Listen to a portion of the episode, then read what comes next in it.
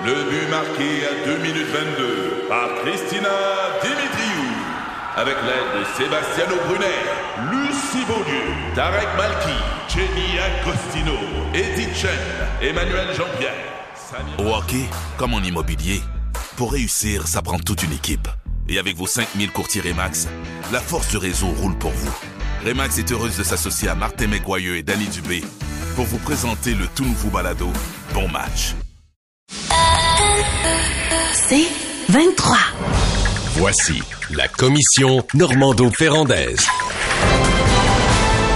Alors, mise à jour économique du ministre des Finances, Éric Girard. Les six prochains mois, dit-il, seront difficiles pour les Québécois. Est-ce que ça doit nous inquiéter? Nathalie. Hmm, ben, tout d'abord, il faut parler d'un mini-budget plus que de mise à jour économique. Depuis l'élection de la CAQ en 2018, on peut dire que c'est Noël à l'année. Hein? Puis hier, ce que j'ai constaté, c'est que le ministre des Finances a troqué son costume de Père Noël pour euh, enfiler celui de Séraphin.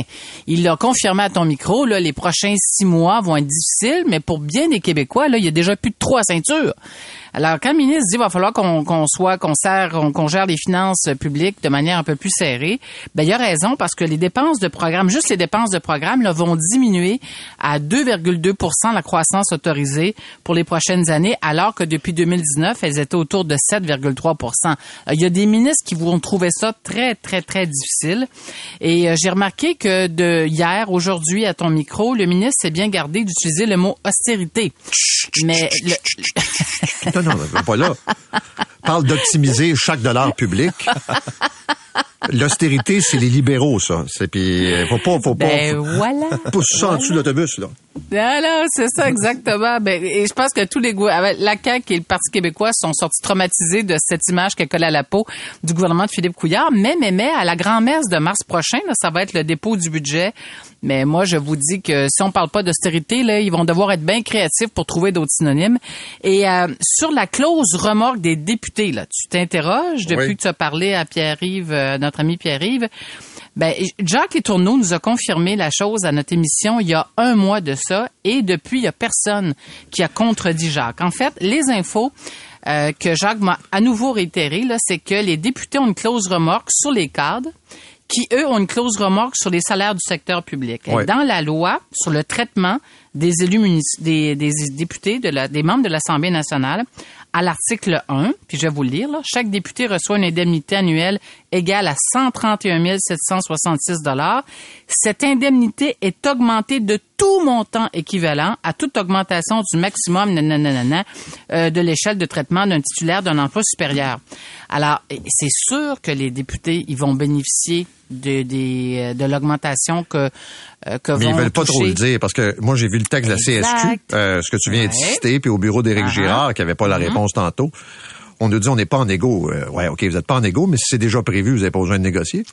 C'est exactement Moi, je pense qu'ils veulent pas parce que si tu as eu 30% puis tu as un autre 3% qui rentre, va être dur de jouer la carte de l'austérité puis de dire qu'on fait pitié là. je pense que tu viens de résumer le tout, mon cher. Voilà. Euh, monsieur, vous entendez dire, euh, faudrait pas qu'on compare le gouvernement Legault au gouvernement euh, Couillard, parce que les Québécois diraient, oui, on retourne. Mais ce qui est prévu pour les cinq prochaines années, c'est moins que le gouvernement Couillard. La croissance moyenne des dépenses de l'État sous Couillard pendant cinq ans, ça a été 2,6. La croissance moyenne des dépenses sous le gouvernement Legault des cinq prochaines années, c'est supposé être 2,3. Euh, quand tu regardes ça, D'abord, on se rappelle, on a le, on, se rappelle de les efforts qui ont été nécessaires par le gouvernement Couillard pour amener ça à 2,6. D'autre part, euh, c'est pas du tout dans le, les, euh, habitudes de faire de la CAC. Les habitudes de faire de la CAC, c'était de euh, régler les problèmes lorsqu'ils se présentaient avec des programmes presque immédiats, euh, notamment chez les APTS, on a fait des augmentations salariales et euh, une formation financière. Même chose chez les infirmières, même chose récemment avec les employés de la construction. Dorénavant, on va faire on va payer 800 dollars par semaine pour que les personnes s'engagent dans un cursus euh, en construction. Alors là maintenant, tout ce qui est sur la table qui n'a pas été euh, qui a pas été accepté. Je pense par exemple à euh, les éducatrices en classe de Drainville, l'augmentation des une partie du personnel euh, de la DPJ qui est demandé à, à, haut cri par Carman, l'augmentation des psychologues substantielle. Ben, tout ce qui n'a pas été adopté à ce jour ne le sera jamais sans doute. Bon, on le saura en mars, mais ce qui est dit là en tout cas c'est que ça le sera jamais. Et ce qu'on, parce que le gouvernement a dit, moi, je ne dispose plus que de 0,7% de croissance. Et encore, c'est très optimiste, son 0,7 puisqu'en ce moment, c'est sans doute zéro. Puis moi, je pense qu'on s'en va dans une récession beaucoup plus grave que ce que euh, les, euh, Mm. économistes ont bien voulu percevoir à ce jour, parce que c'est une, une, une récession qui commence par la consommation. C'est-à-dire, dans la consommation, les gens arrêtent de consommer. Vont moins au restaurant, euh, font moins d'achats. Euh, Après là, ça va. La deuxième étape, ça va toucher les commerçants, les petits commerçants. Troisième étape, ça va toucher les fournisseurs. Et puis en- entre les deux, ça va toucher les transporteurs. Fait que progressivement, la récession va venir s'installer partout. Et à mon avis, c'est pas zéro, c'est pas 0,7 qu'on va avoir, c'est moins que zéro. Alors toute nouvelle dépense devient soit tu piges dans la réserve, ils ont pris 5 milliards dans la réserve sur 6,5 milliards qui étaient déjà là pour assurer des dépenses euh, qui viennent d'être annoncées hier. Il resterait 1,5 milliard dans la réserve. À un moment donné, ça va fondre comme neige au soleil. Donc, euh, le gouvernement Legault qui s'en vient est un gouvernement d'austérité. Et, et ça arrive juste au moment où il y a les négociations de la Convention Et collective. je te rappelle que euh, en 2026, il y a des élections. Oui. Ah, là, peut-être ça va être... On va- Ah, là, peut-être un... Un petit chèque peut-être, là, on va peut-être trouver quelque chose, là. Oui, oui, exactement, dans un fonds de tiroir. Ah, le fonds des générations, il est bien pratique. Hein? D'ailleurs, Luc, j'ajoute à, à ce que tu as dit, les baisses d'impôts qui ont été financées en partie avec le fonds des générations. Mais moi, j'ai tendance à partager ton point de vue sur euh, les prévisions de croissance là, qui ont été diminuées de moitié par Éric Girard. Parce que quand on, on regarde les, les documents qui ont été déposés, euh, nos d'ici 2024, là, euh, 25, mais 23, 24, 25, les diminutions, il y aura une nette diminution de nos exportations. Il y aura une nette diminution des mises en chantier, puis la capacité, notre, notre capacité de créer des emplois va chuter assez drastiquement. Par contre, la bonne nouvelle, c'est que lui, le taux d'inflation va baisser et on avait un IPC en 2022 à 6,7% et puis euh, dans deux ans, il va être à 2, en fait, euh, pas l'année prochaine, 2025, autour de 2,7% Ça, c'est la bonne nouvelle. L'autre chose, c'est qu'on indexe euh, les certains éléments, euh, bon, l'exemption fiscale pour chaque contribuable va être exempté, le chèque d'aide sociale, les allocations familiales, le crédit d'impôt pour personnes qui vivent seules, ça c'est bon. Mais il y a des choses intéressantes qui ont été euh, écrites dans tous les documents qui ont été déposés. C'est- euh, vraiment une, une obsession de la part du premier ministre, c'est d'améliorer la productivité du Québec, diminuer l'écart de richesse avec l'Ontario. Mais les constats font très mal. Et je lisais que les crédits d'impôt sont 2,8 fois plus élevé au Québec qu'en Ontario, mais malgré tous les milliards qu'on offre à chaque année, euh, souvent à la grande entreprise, mais malgré un taux d'emploi plus élevé, notre productivité par emploi est moindre que celle de notre voisin ontarien. Conclusion, je pense qu'il y a un grand ménage à faire dans tous ces crédits d'impôt, ces milliards qu'on offre euh, à- aux Tellement, entreprises. Tellement Ben d'accord. oui, ben oui. Voir qu'on Ben offre oui, oui, encore des crédits d'impôt euh, aux technologies d'information ou à l'aluminium. Tu sais, je veux dire, Ouais. voyons donc, toi, l'aluminium, il bénéficie de, de, de, de, de l'or en bord en étant installé au Québec. Moi, on leur donne encore euh, des subventions pour euh, tout nouveau développement. Moi, je suis très bien d'accord avec ta proposition. il y a, moi aussi, j'ai vu quelques éléments positifs euh, dans le budget. là, les 8000 logements.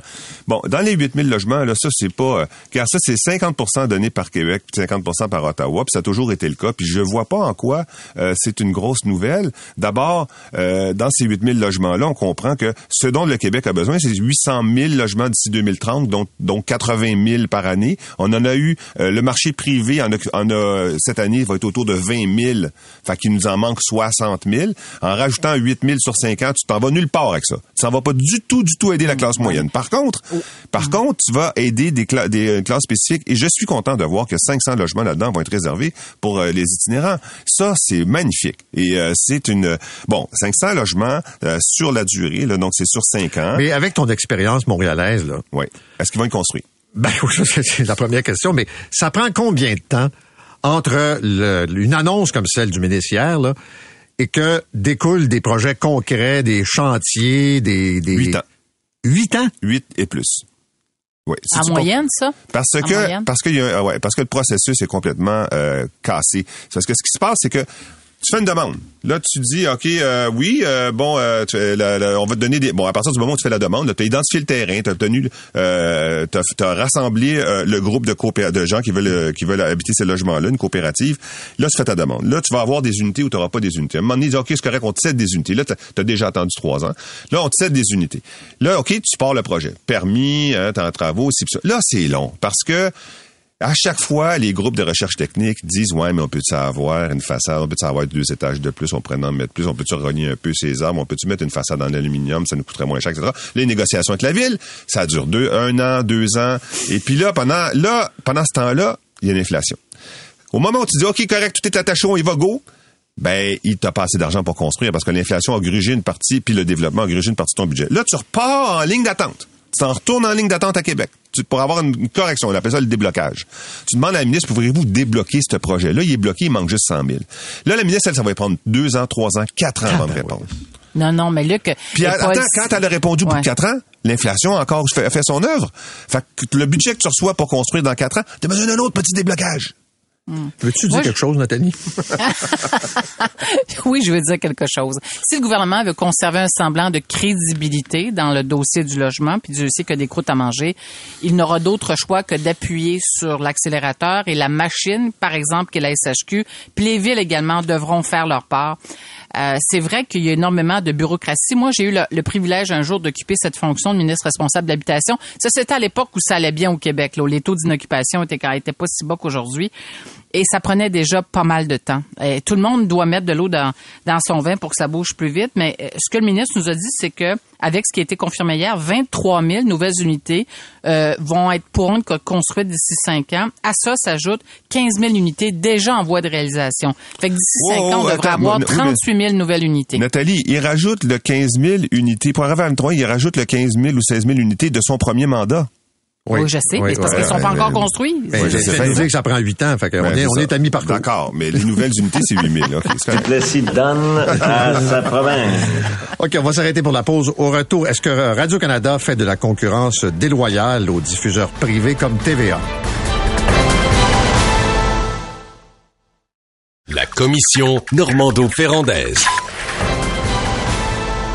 Alors, on va parler de télévision un peu. Est-ce que Radio-Canada représente une forme de concurrence déloyale pour les euh, diffuseurs privés comme TVA? Luc? Moi, je dirais que oui. Euh, bizarrement, là, parce que tu sais, euh, on se pose pas la question dans le vide. Là. Premièrement, c'est parce que Mme Tate, la présidente de la PDG de Radio Canada, elle a fait euh, un discours fleuve passionné hier à la Chambre de commerce, dans laquelle elle disait, on va être obligé de couper 100 millions encore. Et puis, euh, et c'est grave.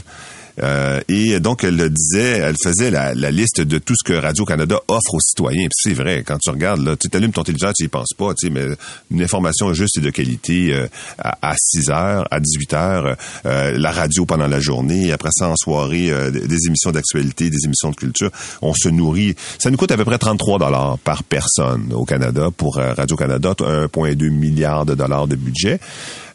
Et puis là, il faut qu'ils coupent 100 millions, mais il va falloir qu'ils coupent tout le temps. Parce que pourquoi? Parce que les revenus publicitaires sont en diminution. Donc, il faut qu'ils coupent, qu'ils coupent, qu'ils coupent. Et je pense pas qu'un jour euh, ça va arrêter. Donc, ils ont deux possibilités. La Suisse, la Corée du Sud, euh, l'Italie, par exemple, ont décidé de couper massivement. La France a décidé de prendre le chemin inverse. Les autres, ils ont dit non, non, non, télévision d'État. C'est écrit dans pierre ici, tu vois-tu, gars, marqué télévision d'État. Et puis, euh, d'habitude, il y a des grandes marches en pierre, puis il y a des colonnes. Puis, là, donc, ils, ont, dit, nous autres, on va rajouter 268 millions cette année, euh, ce qui donne un budget en dollars canadiens de 6 milliards de dollars. C'est une population deux fois plus élevée que nous, mais ils sont avec une seule langue, puis dans un seul euh, fuseau horaire. Nous autres, c'est deux langues, six fuseaux horaires. Euh, et donc, on, on est proportionnellement quatre fois moins bien doté que. Fait que...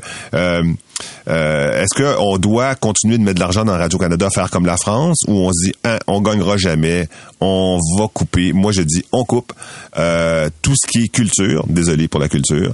Euh, on investit par contre, on fait un bunker d'informations, c'est-à-dire on ne touchera jamais à l'information et toutes les l'information au large, information, les nouvelles, l'information, euh, l'actualité, l'information économique, la pédagogie, les émissions éducatives, l'information régionale. On concentre notre argent là-dessus, puis on en fait un bunker inatteignable et bien financé à tout jamais. Pierre Poilievre sort de ce corps. Mon Dieu, Luc, euh, je t'écoute ce matin, ma foi, t'es un conservateur qui s'ignore. Hmm. Euh, moi, je... Non, mais la cible, là, ce n'est pas... Hum, oui, la cible, ce n'est pas Radio-Canada. La... Puis ça, c'est, c'est la rhétorique des conservateurs depuis Stephen Harper. La cible, c'est les GAFA. C'est eux qui font très mal. La semaine passée, à sa conférence de presse, euh, M. Pellado l'a dit, uniquement pour les revenus publicitaires euh, dans le domaine du numérique, là, Google et Facebook accaparent à eux seuls au Canada 80 des revenus publicitaires, revenus combinés de 11,2 milliards de dollars. C'est énorme. Puis il reste quoi? Il reste des pinottes pour, euh, pour le, reste, pour les autres euh, diffuseurs, TVA et les autres. Radio-Canada, euh, le gouvernement a déjà coupé dans sa subvention. Il n'y a pas si longtemps, il touchait une subvention de 2,4 milliards. Maintenant, ils sont à 1,2 milliard de dollars. Moi, je n'en reviens pas que on prenne Radio-Canada pour cible. Je suis pas en train de dire que Radio-Canada a pas de ménage à faire dans ses, euh, dans ses dépenses parce que c'est vrai que si on compare, par exemple, pour chaque dollar investi Radio-Canada, nous, dans le privé, on fait des miracles avec le même dollar. Là. Euh, c'est sûr qu'il y a des endroits où on pourrait faire, un, faire un peu de dégraissage. Mais de dire, d'affirmer qu'il faut couper mais comme tu le dis, Luc, mais il faut maintenir un service d'information là, vraiment de qualité. Pour moi, c'est méconnaître le rôle fondamental qui est une qui est un diffuseur public comme Radio Canada parce que premièrement sa mission elle n'est pas que québécois c'est Radio Canada CBC c'est c'est pan canadien le coast to coast to coast. Un. Deuxièmement euh, puis euh, Catherine Tate a signé le, en 2020, puis je, je, je suis là-dessus hier, dans Le Monde, dans le très prestigieux journal Le Monde, 29 juillet 2020.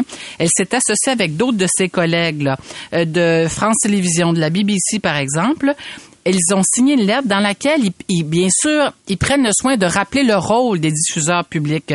Et le rôle des diffuseurs publics, c'est quoi? C'est un rôle essentiel pour représenter la diversité, la créativité culturelle des pays qu'ils desservent. Et ils, écrivent de manière plus fondamentale, ils ont la responsabilité de soutenir la démocratie en informant les citoyens et en exigeant des gouvernements de rendre des comptes. Je ne peux pas croire qu'on veut vivre dans un système ou dans un écosystème où on pense que notre culture va uniquement passer par euh, les diffuseurs euh, privés. Je peux pas croire ça. Ça, ça me rentre pas dans la tête, là. Alors, la compétition, elle n'est pas à Radio-Canada. On fait, parce que Radio-Canada est devenu, avec les conservateurs, le bouc émissaire parfait. Alors, moi, je vous dis ce matin, je n'achète absolument pas la rhétorique de Pierre Poilievre qui, en passant, avec son attitude face aux médias, mine, mine la crédibilité des médias et du même coup, mine la crédibilité de notre démocratie. Moi, je ne veux pas d'un chef de parti qui s'inspire des méthodes à la Trump pour, euh, pour défendre l'importance qu'ont les médias dans notre société. Là.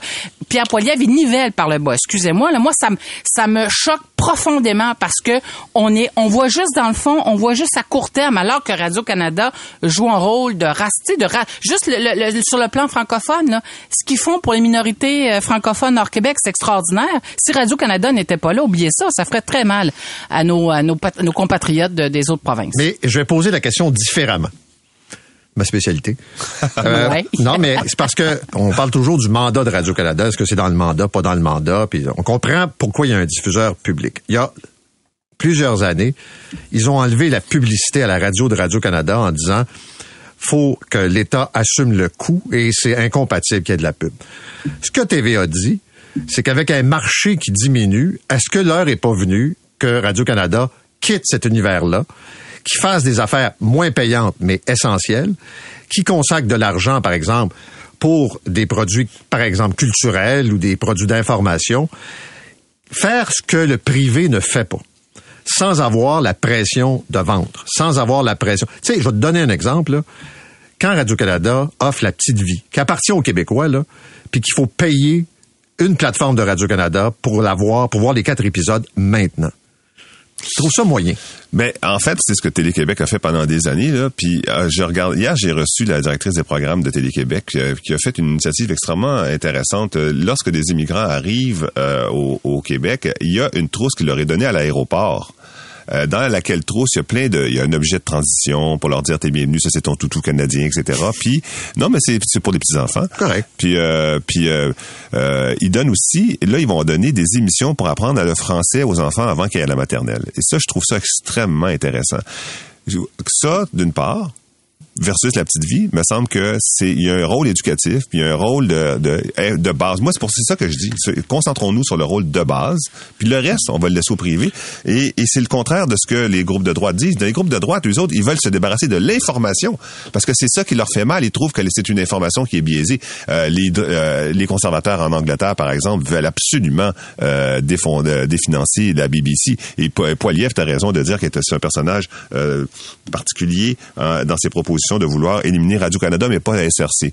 Euh, donc, pas la Société Radio-Canada, donc pas celle qui dessert euh, le Québec. Mais moi, je suis pas d'accord avec l'idée de... Au contraire, moi, je veux renforcer l'information. Et ce qu'on va voir si on renforce pas l'information, c'est une information qui va devenir juste un squelette d'information. On le voit avec des coupures en région, tu sais, où ça pue, euh, il y a plus vraiment d'équipe régionale, etc. Parce que on investit... et Radio-Canada, là, a pris un tournant particulier depuis l'élection de Pierre Elliott Trudeau.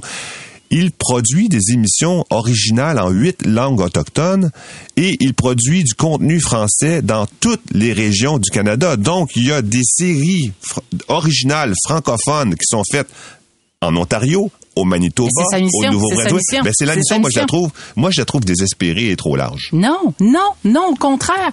C'est, c'est au contraire parce que si on, coupe dans cette mission fondamentale, euh, c'est, c'est, c'est- vraiment on va on va édulcorer, euh, émasculer dans le fond Radio Canada et ce n'est pas ça qu'on veut. Par contre, Paul, tu poses une question qui est intéressante et qui en soi peut euh, peut être euh, la prémisse d'un débat. Est-ce que Radio Canada devrait exploiter, développer des plateformes qui sont payantes? Est-ce que c'est dans son mandat? Moi là-dessus, je suis prête à dire ah c'est peut-être effectivement c'est peut-être pas son mandat. Par contre, de diminuer la capacité de produire de Radio Canada comme diffuseur public de produire du contenu qui nous ressemble et qui nous rassemble, moi là-dessus là, je suis je suis complètement opposé à ça, mais complètement opposé à ça. Et je trouve que euh, on perd l'essentiel, on perd de vue l'essentiel. Parce que moi, écoutez, j'étais toute petite, on est né avec Radio Canada, nous. Euh, c'est extraordinaire ce que cette télé a réussi à faire dans notre société. Il faut qu'elle continue à le faire. Euh, euh, Oui, mais TVA, Nathalie, TVA. on s'entend qu'avoir de la misère à le faire. Il y avait euh, hier, tu as vu le Oui. scandale de Scoop, une espèce de site internet Oui. de de rumeurs, oui, là, ben ouais. oui, ben Et puis euh, eux là, ils produisent une information euh, totalement jamais vérifiée, tu sais, euh, puis euh, euh, amusante. Ben, ils ont pas mal plus de, ils ont pas mal plus de clics que l'information de qualité qui fait une vraie enquête, par exemple, sur la difficulté des maraîchers de vendre leurs produits euh, en région. Euh, et tu il y a pas de doute que si toi là, t'as la chance de voir, euh, est-ce que euh, tel artiste a perdu du poids ou est-ce que ça va mal avec les maraîchers en pas région, ça, tu vas aller là. directement sur les artistes que- qui ont perdu du poids. Ben oui, mais ça, Et- c'est là que tu perds ton oui, mais tu perds ton contenu publicitaire. Alors moi, je dis, mets de l'argent, mets-en de l'argent dans l'information, mets-en en masse. Mais on n'a peut-être pas besoin des séries. Euh, je vais donner un exemple, parce qu'on dit souvent aussi que Radio-Canada, c'est l'occasion... Moi, je suis pas d'accord. Enfin. non, non, mais c'est correct. D'explorer euh, de nouveaux types de produits. Et la rumeur, qui est pas mal vraie, là, c'est que quand la petite vie a été présentée, le diffuseur privé a refusé. En Ah disant, oui? Ouais. En disant, écoute bien là, un, un gars qui tripe ses poubelles, sa femme est un gars, puis il dort dans un lit debout. Ça passera jamais. J'avoue présenter de même. Ben, tu sais, quand tu l'as pas vu, puis tu sais pas exactement. ouais, ouais, ouais. Et Radio-Canada a trouvé ça audacieux. Fait que, tu sais, des fois, Des fois. ça peut être complémentaire. Ben oui, c'est vrai. Mais tu sais, il y a eu des grandes, grandes séries de Radio-Canada. Moi, je n'écoutais que Radio-Canada. À une époque, le contenu télévisuel, Télémétropole, je m'excuse, là, mais surtout pour les enfants, là. Oh, Patoff, oh, Patoff, C'était Patoff. très Nous- bon. Le Capitaine Ah oui, ben, non, mais attends, c'était pas éducatif, c'était pas bon, c'était misérable. Radio-Canada a joué un rôle. Mais maintenant, dans le nouveau contexte, dans le nouveau aussi. contexte, je me demande si on est encore capable de jouer ce rôle. Merci. On va s'arrêter là-dessus. C'est 23.